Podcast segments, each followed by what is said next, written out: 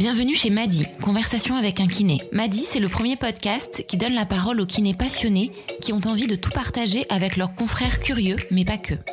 Madi, c'est un joyeux mélange de convictions de thérapeutes, de partage de savoir-faire, de nouvelles pratiques et de tips en pagaille. Madi laisse le micro à ceux qui d'habitude nous parlent entre les murs de leur cabinet, ceux qui rééduquent, ceux qui soulagent les mots après un événement de la vie ou un gros pépin. Bref, Madi, c'est la voix d'un kiné à ceux qui ont envie de l'écouter. Alors prenez place sur votre ballon pour une séance intense de conversation. Bienvenue chez Madi. Amis auditeurs, amis kinés, nous espérons que vous vous portez tous bien.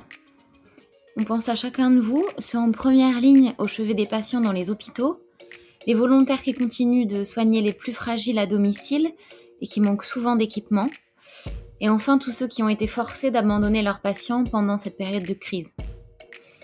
L'épisode qui suit a été enregistré avant la période de confinement.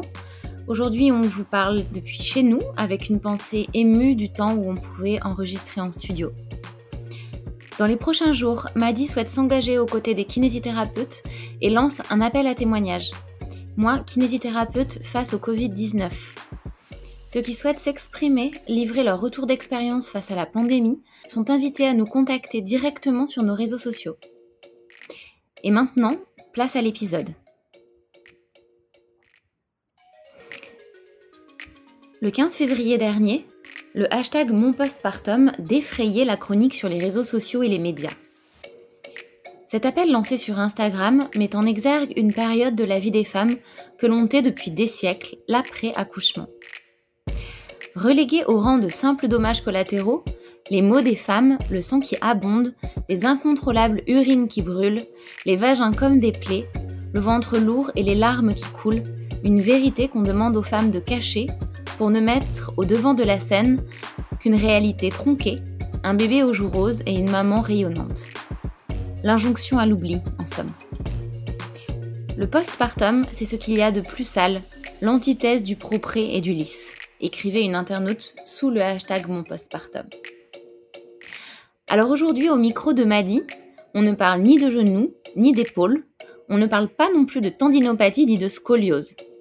Avec Lucie, on évoque sans tabou le périnée, l'épisiotomie, l'incontinence, l'anus, l'absence de plaisir sexuel et le problème rare et complexe d'avulsion des releveurs. Madi remercie infiniment Lucie d'avoir accepté de revenir avec douceur sur son choix de prendre soin des femmes après avoir longtemps pris soin des bébés.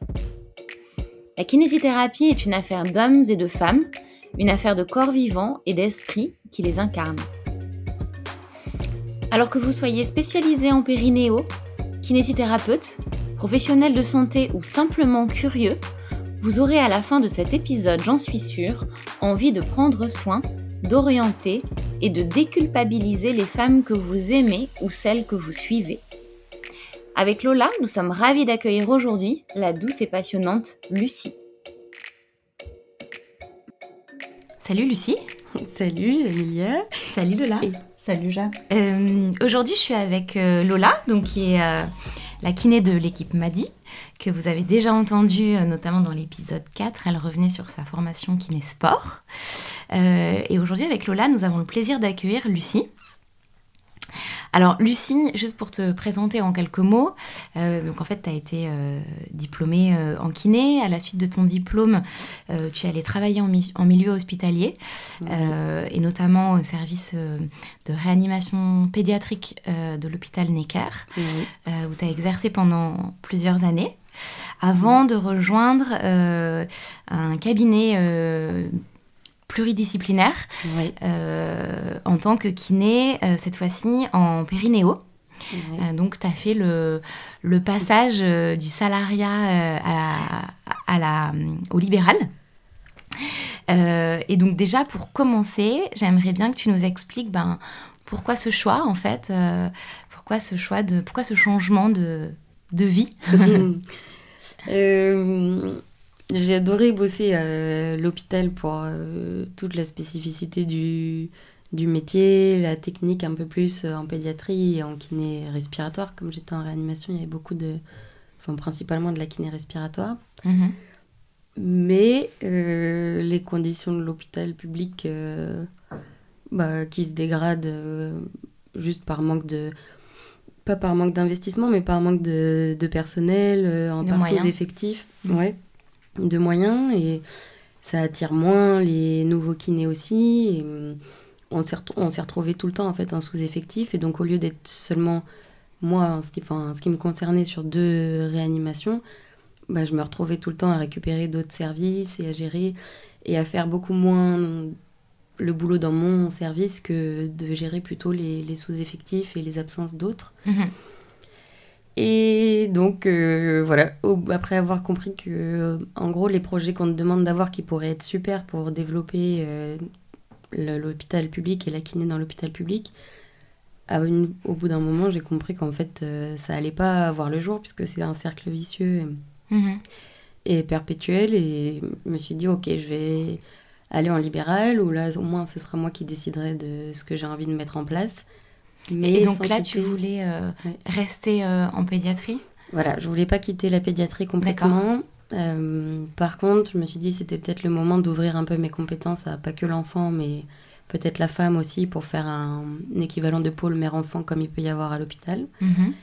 Et en étant à l'hôpital, j'ai commencé à me former à tout ce qui est pour le coup euh, le monde de la rééducation périnéale et prise en charge de la femme, de la grossesse jusqu'à postpartum et toute autre femme quoi en rééducation du périnée. Ok. Ok. Voilà. Ok Lucie, donc euh, moi en tant que kiné du sport, euh, comme beaucoup de kinés, euh, je prends pas en charge ce genre euh, de rééducation. Et du coup j'aimerais qu'on revienne sur la notion de périnée. Oui. Euh, parce qu'en fait on réduit souvent le périnée à un muscle, alors qu'en fait c'est euh, une entité euh, anatomique euh, composée de plusieurs structures. Du coup est-ce que rapidement tu peux nous faire, euh, tu peux nous rappeler les différentes euh, structures et leur, leur rôle euh, à, à chacun, à chacune de ces structures? Alors, le périnée, c'est pas qu'un muscle, c'est un enchevêtrement de plein de muscles. de tissus, de... Et voilà, et en dehors des tissus, des muscles, pardon, tu as effectivement les tissus, il y a beaucoup, beaucoup de fascia, beaucoup de ligaments qui rentrent en charge aussi. Et tout ça, c'est au sein d'une structure dure, osseuse, dans le petit bassin. Et ce qui fait qu'il n'y a pas beaucoup de hum, possibilités de mobilité par rapport à d'autres zones du corps. C'est que c'est encastré dans le Ouais. bassin, avec euh, derrière la colonne, en dessous du vide. C'est là que va venir, faire Mhm. le, va venir se mettre le périnée comme un hamac, Ouais. avec toutes les une structures. espèce de plancher. euh, Voilà, le plancher pelvien qui fait ce hamac pour éviter que tout ce qu'il y aurait dans la cavité abdominale, par exemple, glisse, même si tout ça aussi, tous les organes internes, ils sont quand même suspendus ouais, par un sûr. système suspenseur, euh, suspenseur ligamentaire. Ok, donc on comprend que le périnée, c'est une entité multiple.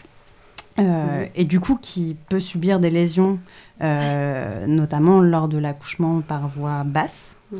Et d'ailleurs, on parle souvent de déchirure du périnée. En fait, qu'est-ce qui se passe lors d'un accouchement par voie basse?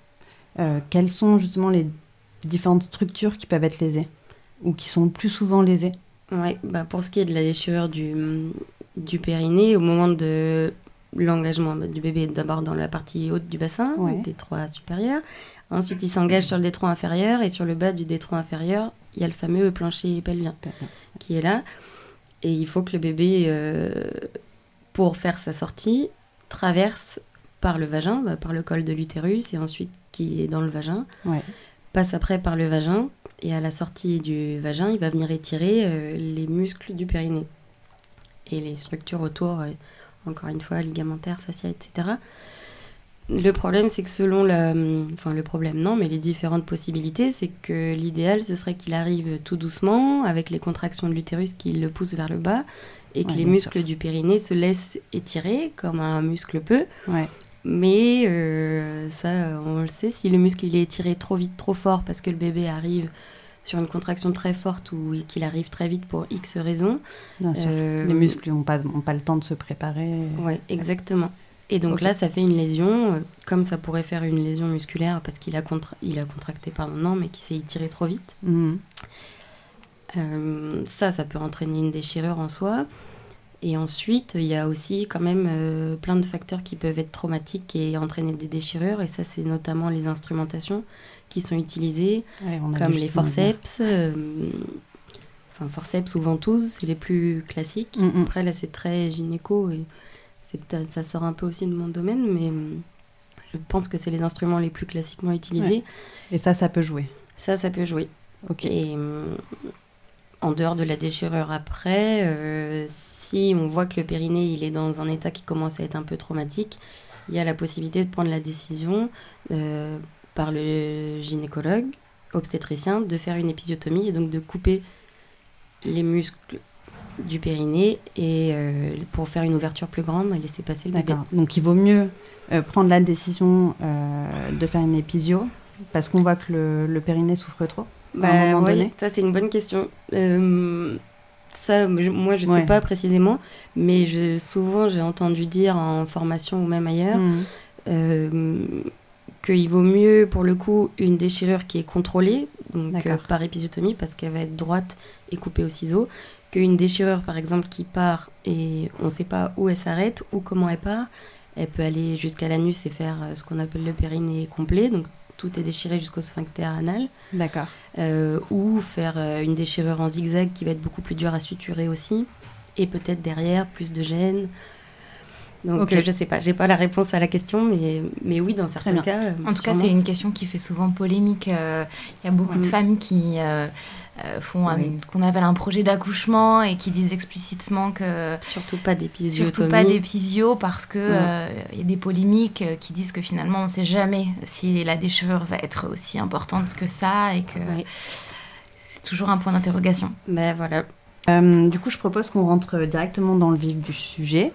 Euh. Aujourd'hui, tu vas nous parler d'une patiente en postpartum, donc euh, Oui. un cas pratique euh, que tu as, que as, que as eu, Que, j'ai encore. que t'as euh, encore. oui.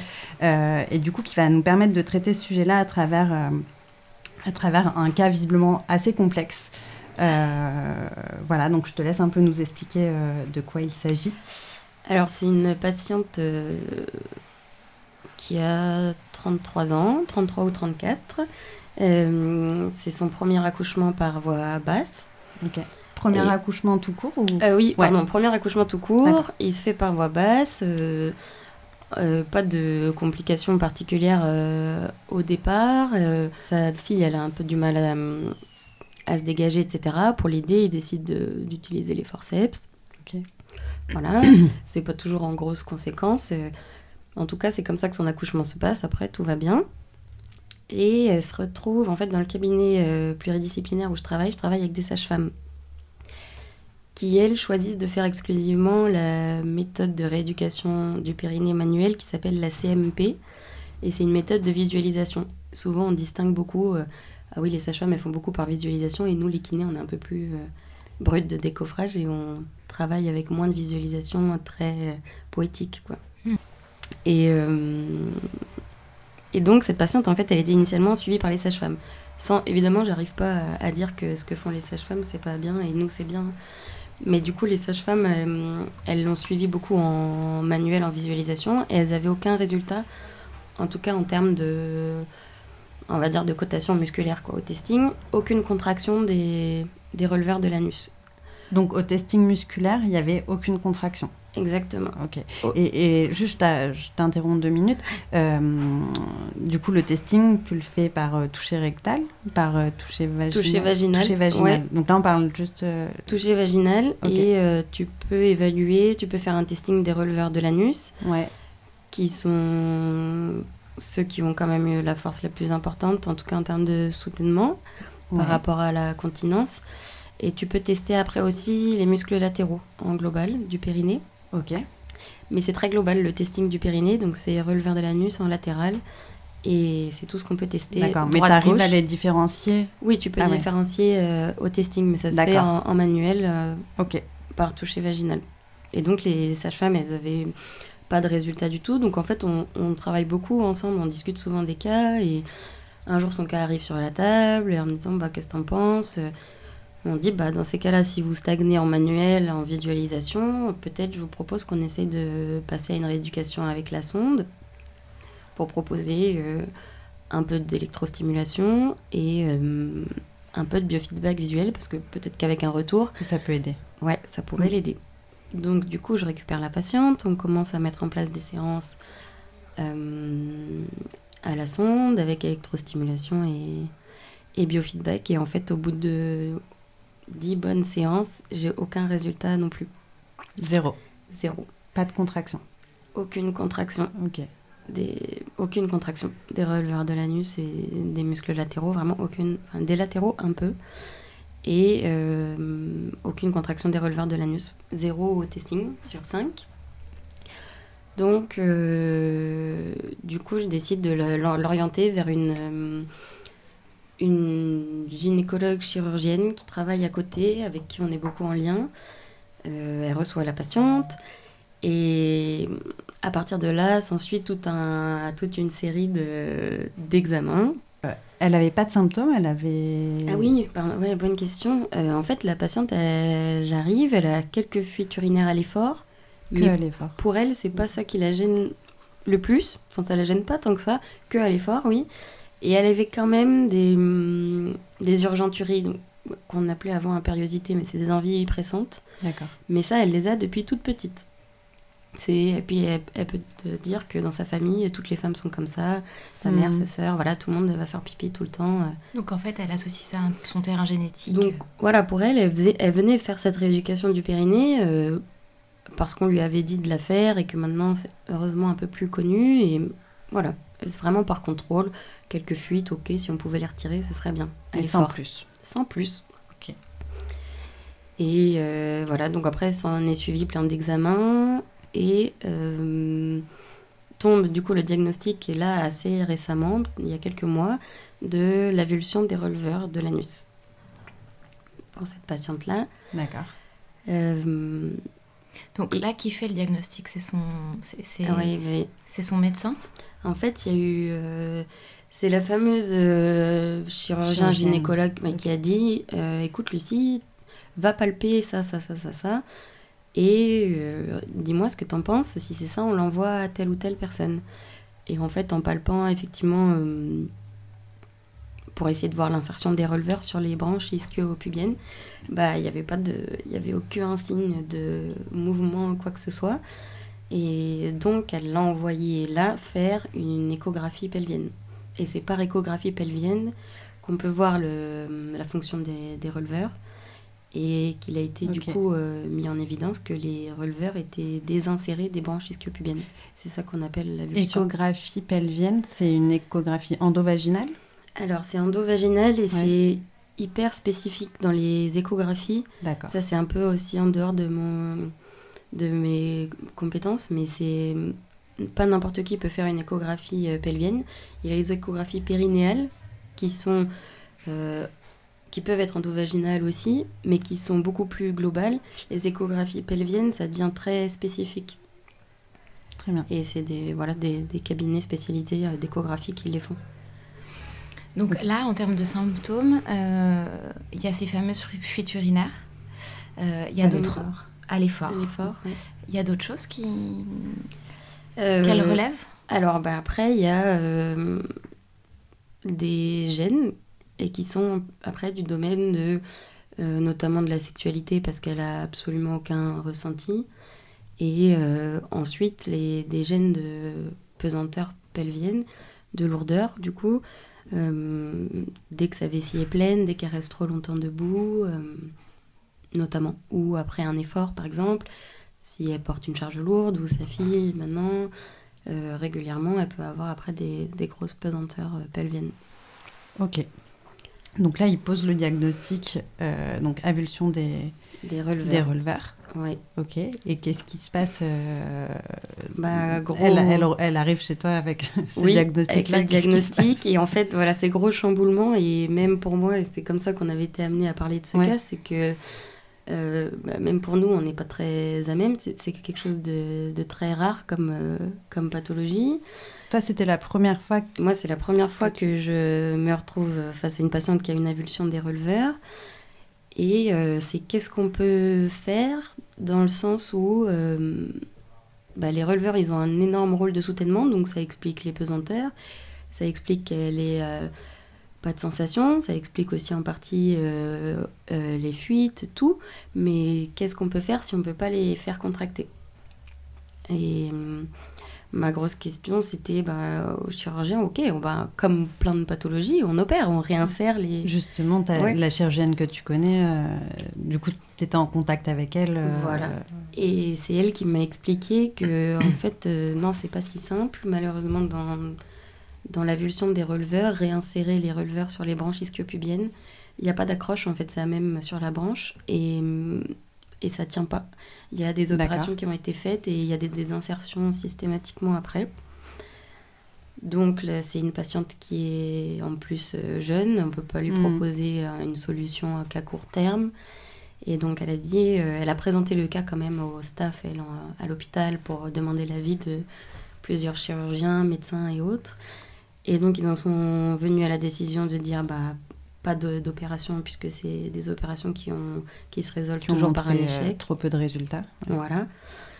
Euh, que de continuer à contracter le périnée, bah, c'est d'un intérêt euh, nul, puisqu'en fait on n'a pas de résultat en manuel, en visualisation, on n'a pas de résultat à l'électrostimulation. Oui, puis à, partir du moment où c'est désinséré, de toute manière, il n'y a pas de contraction possible. Exactement, on n'obtiendra jamais la contraction des releveurs, donc pas de rééducation périnale, en tout cas là-dessus, possible. Et donc, euh, la décision qui a été prise, c'était de proposer une rééducation abdominale.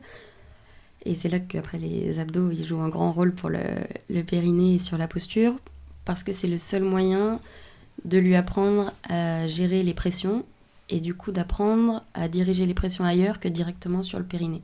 D'accord. Quand tu quand tu parles des abdos, tu parles de... Les transverses profonds. Les des transverses profonds. Ok.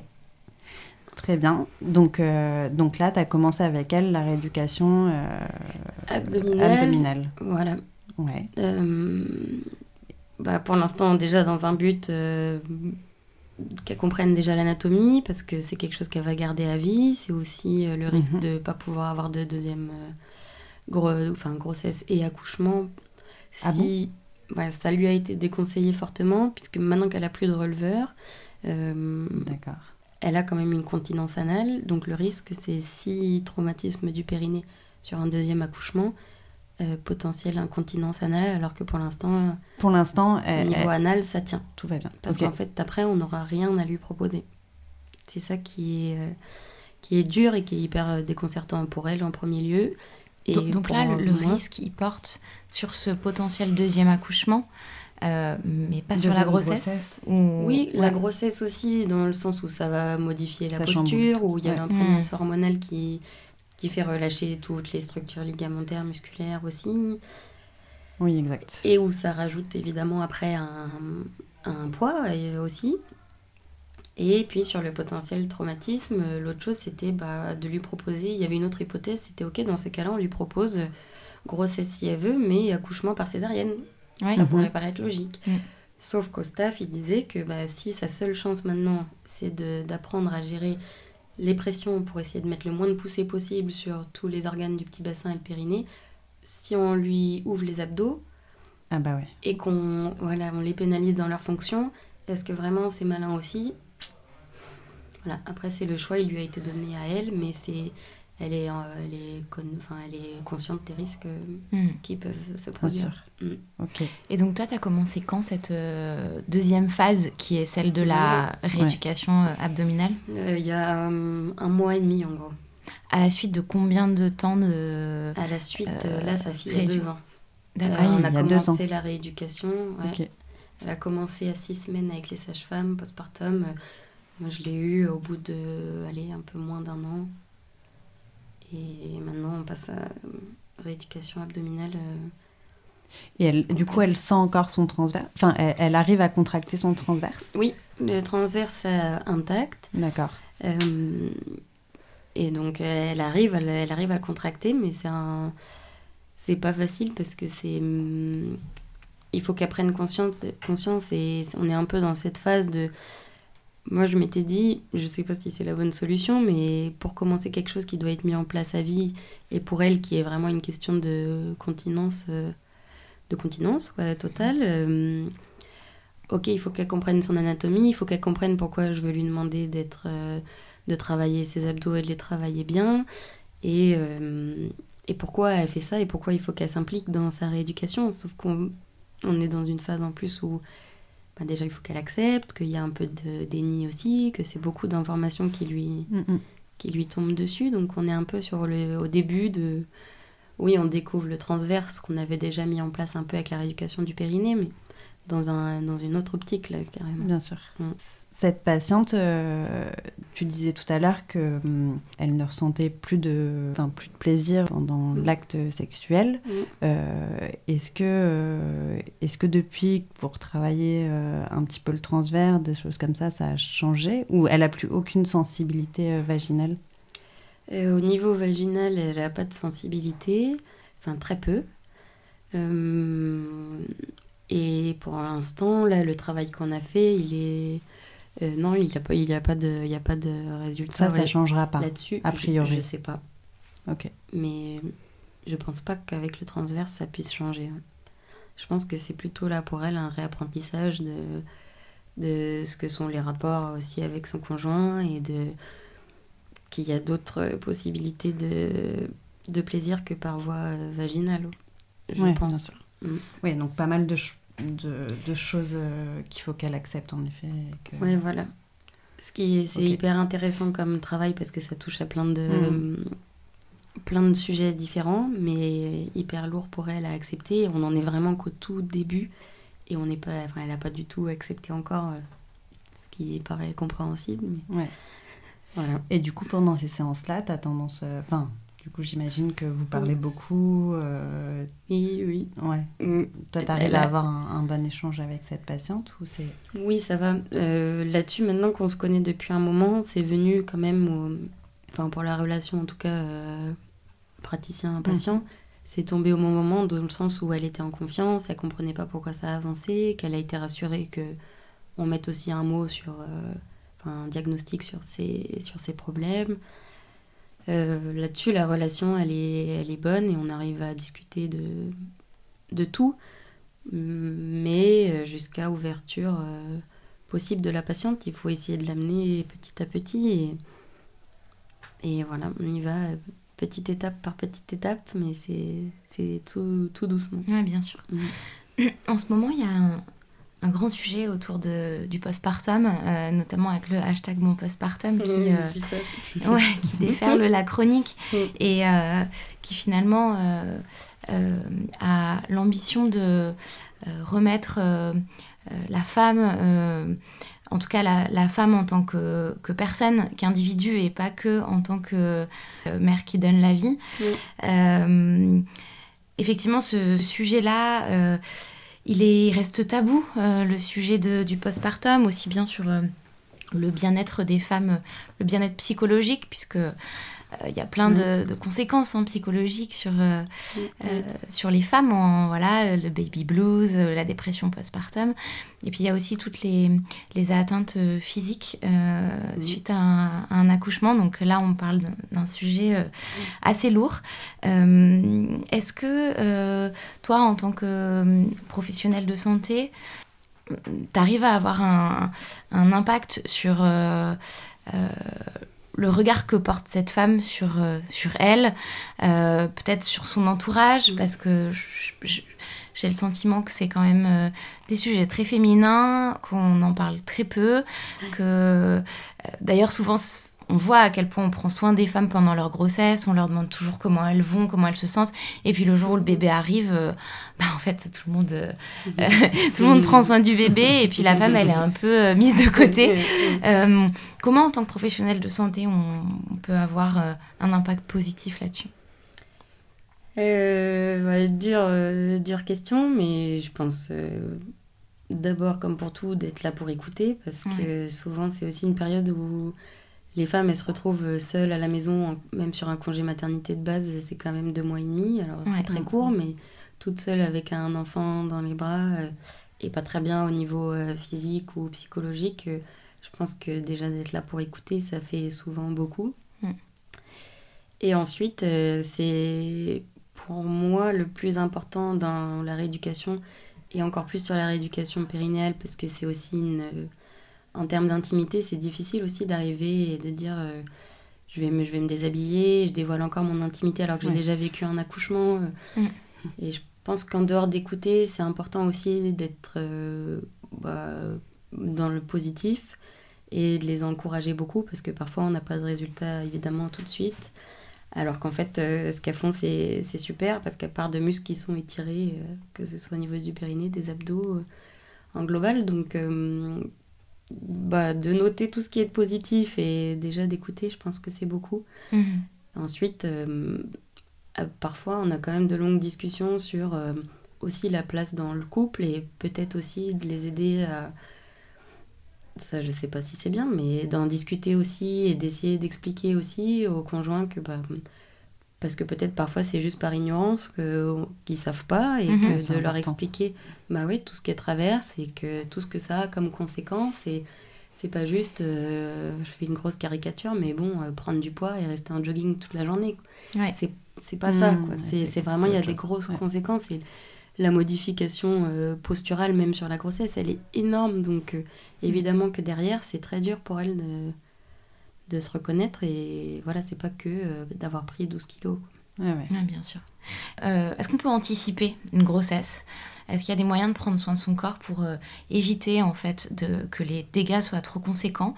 Euh, Moi, par exemple, euh, enceinte, ma sage-femme me disait qu'il fallait que je masse mon périnée euh, avant l'accouchement et que euh, en faisant ça, il y avait des chances pour qu'il y ait moins de, enfin que les la déchirure soit moins moins grande.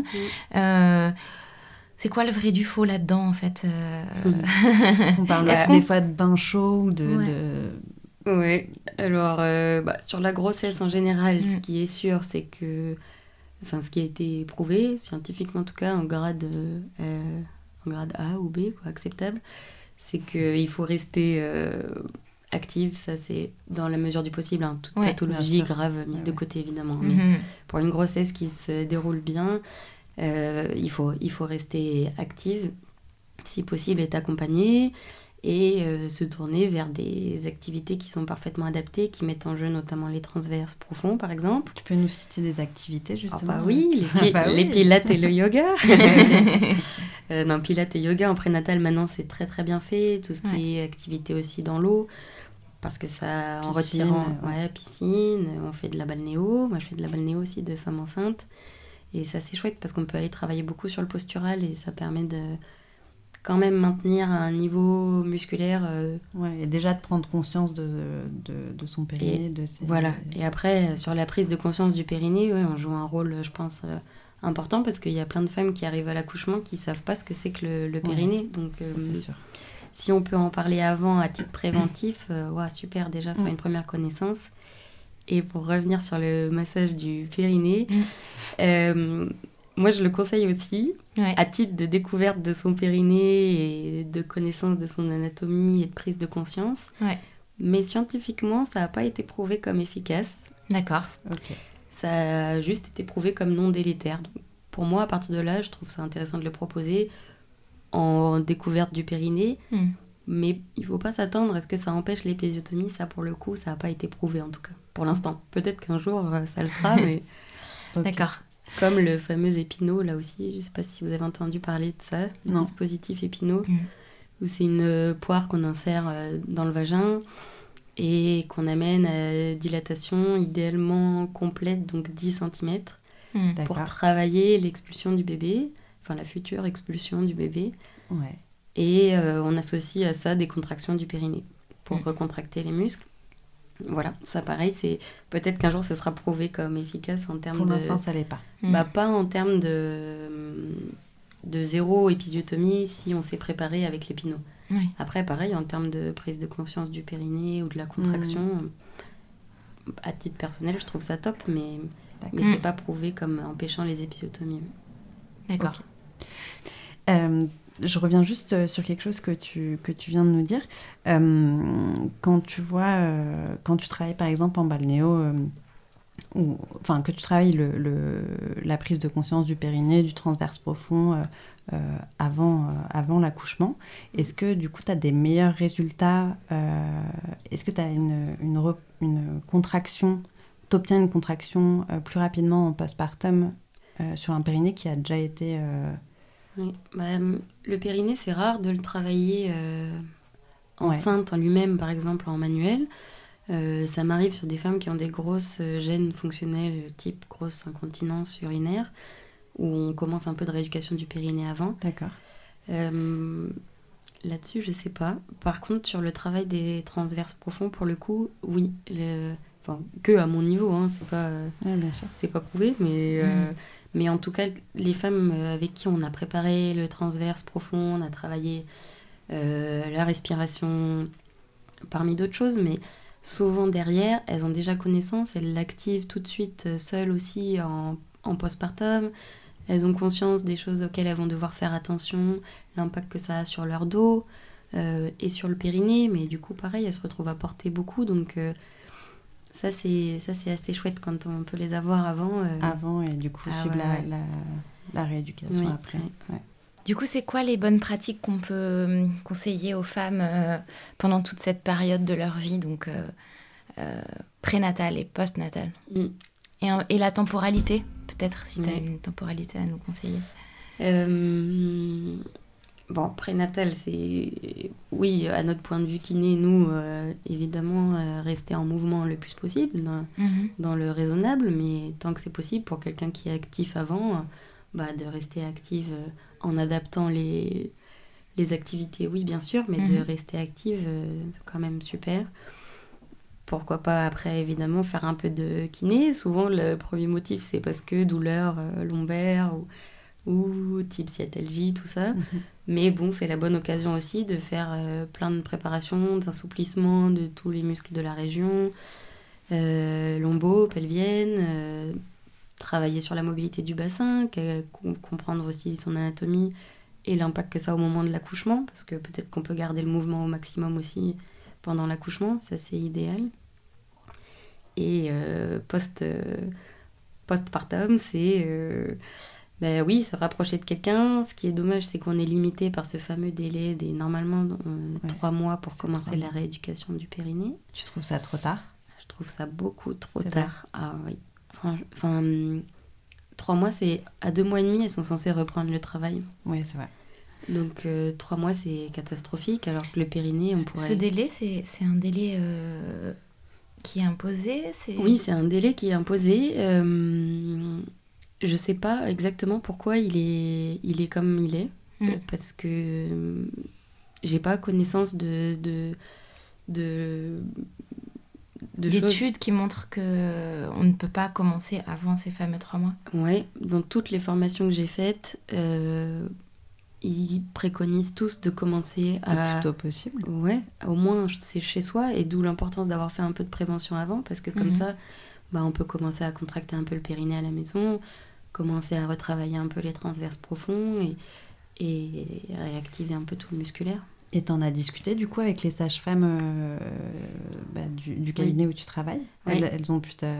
Alors elles, elles ont la chance de pouvoir commencer la rééducation du périnée à six semaines, D'accord. à la différence de nous. Voilà. Euh, Parce que... Parce que, pareil, aucune idée de pourquoi. C'est pour ça que ça n'a pas de, ça a a pas pas de de sens. sens. Euh, ça n'a pas de sens, donc euh, tant mieux parce que là, pour le coup, on bosse dans un cabinet ensemble, donc ça nous permet de, bah, de mettre en commun les cas et puis éventuellement après de travailler ensemble. Mais le délai, pareil, aucune idée. Je sais pas Donc pourquoi. six semaines pour les sages-femmes et euh, trois mois, Trois mois pour les kinés. kinés. Bon, bien. À suivre. voilà. Euh, Peut-être une dernière question pour toi, Lucie, euh, qui nous a Oui. déjà donné beaucoup d'informations. Euh, Il y a peu de kinés qui se spécialisent dans la périnatalité au global. Euh, souvent d'ailleurs, les, les femmes qui se rapprochent de kinés, euh, enfin, ça, ça arrive souvent de- d'avoir de grosses difficultés pour les patients de- d'avoir des rendez-vous. Euh, toi, euh, pour finir, parce que c'est quand même des kinés qui nous écoutent, euh, euh, comment est-ce que tu donnerais envie, ou en tout cas, euh, euh, qu'est-ce qui, selon toi, euh, fait que tu t'épanouis là-dedans Comment on donne envie aux kinés aujourd'hui d'aller vers cette spécialisation? Pour moi, mais ça je le dis toujours et ça c'est ma conviction personnelle, c'est que je pense qu'on s'arrête trop à l'aspect intime parce que il y a effectivement un travail quand même par voie vaginale ou anale pour ceux qui font de la rééducation anorectale. Mais en fait, le travail du périnée, c'est un travail hyper global et qui regroupe tout ce qu'on fait habituellement en kiné. C'est que c'est pas que les muscles du périnée à proprement parler, c'est que bien rééduquer un périnée, on travaille sur les abdos profonds, on travaille sur la posture, on a une grosse part d'éducation thérapeutique sur tout ce qui est hygiène de vie. Et tout ça, ça fait, un, à mon sens, un travail de kiné qui est hyper global. Et comme on peut l'intégrer un, un, genou après dans un mouvement ou le périnée, on l'intègre après euh, debout mmh. dans le mouvement et pour que ce soit fonctionnel et adapté à chaque patiente. Si la patiente elle, veut pouvoir reprendre ses cours de boxe, ben, on va travailler le périnée en fonction pour qu'elle soit prête à reprendre sur des gestes qu'elle utilise à la boxe ou autre. Donc, en fait, c'est passionnant parce que c'est hyper euh, global, je trouve. Euh, je voulais savoir si, euh, en tant que, que, que kiné, du coup, exerçant dans, dans, un milieu quand même assez intime de ce qui est la rééducation de périnéale, tu, tu arrivais à te faire remplacer? Enfin, si les patientes étaient enclins à à avoir à faire un kiné remplaçant? Mm. Une kiné. Très compliqué, c'est ma bête noire par contre. C'est effectivement. Euh, euh, j'ai jamais réussi à trouver de remplaçante. Jamais. Donc j'ai aussi baissé les bras. Il faut quand même que je porte euh, ma part du, mm. du problème. mais j'ai posté deux ou trois fois des annonces pour les congés d'été classiques sur, trois semaines sur Facebook et sur Physiorama, qui s'épuise un peu. Euh, et, euh, et j'ai jamais trouvé de, de, remplaçante. Ou remplaçant, mais... Donc, tu n'as jamais eu euh, une réponse à tes, à tes posts Facebook? J'ai eu un, deux entretiens au cabinet. Et c'est et c'est toi qui a... Non, ça n'allait pas. Et c'est tout parce que... Euh, non, en fait, on s'est... Bah, la personne m'a jamais recontacté. Ah d'accord, c'était dans ce euh, sens-là. C'était pas toi qui avais... Non, parce que je suis tombée sur des personnes, de jeunes diplômés, qui, qui venaient en fait me demander si après je proposais un assistana. Et en fait, il fallait qu'il y ait beaucoup d'autres conditions derrière et bah, que j'avais pas à proposer. C'était juste un remplacement. D'accord. Donc là, aujourd'hui, tu pars en vacances. et je ferme le cabinet. tu fermes le cabinet. Donc en fait, tu n'as jamais eu le luxe de. Enfin, même pas le luxe, mais en fait, tu n'as jamais eu euh, l'opportunité de dire à tes patientes. Euh, la semaine prochaine, ce sera pas moi. Euh, parce que finalement, tu n'as jamais eu l'occasion de. Non. Ok. Non. Et tu penses que ça serait faisable? Enfin, si jamais tu, trouvais des personnes ah oui. susceptibles de remplacer. Ah oui, ça, pour le coup, les patientes seraient OK. Ouais, ouais, vraiment, aucun problème.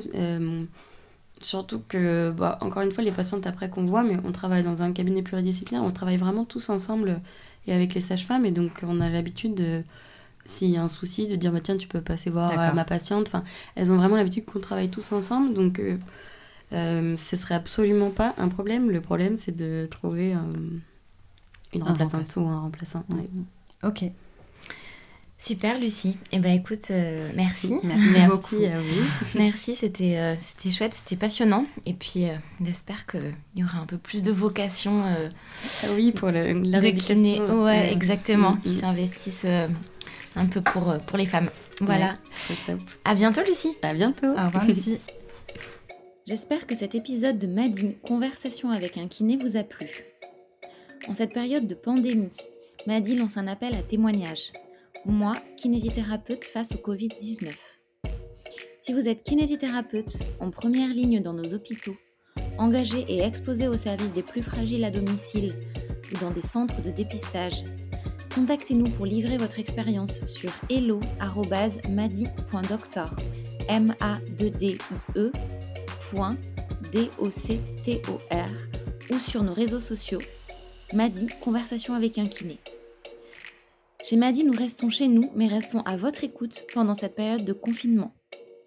Bon courage à tous et à bientôt sur Madi.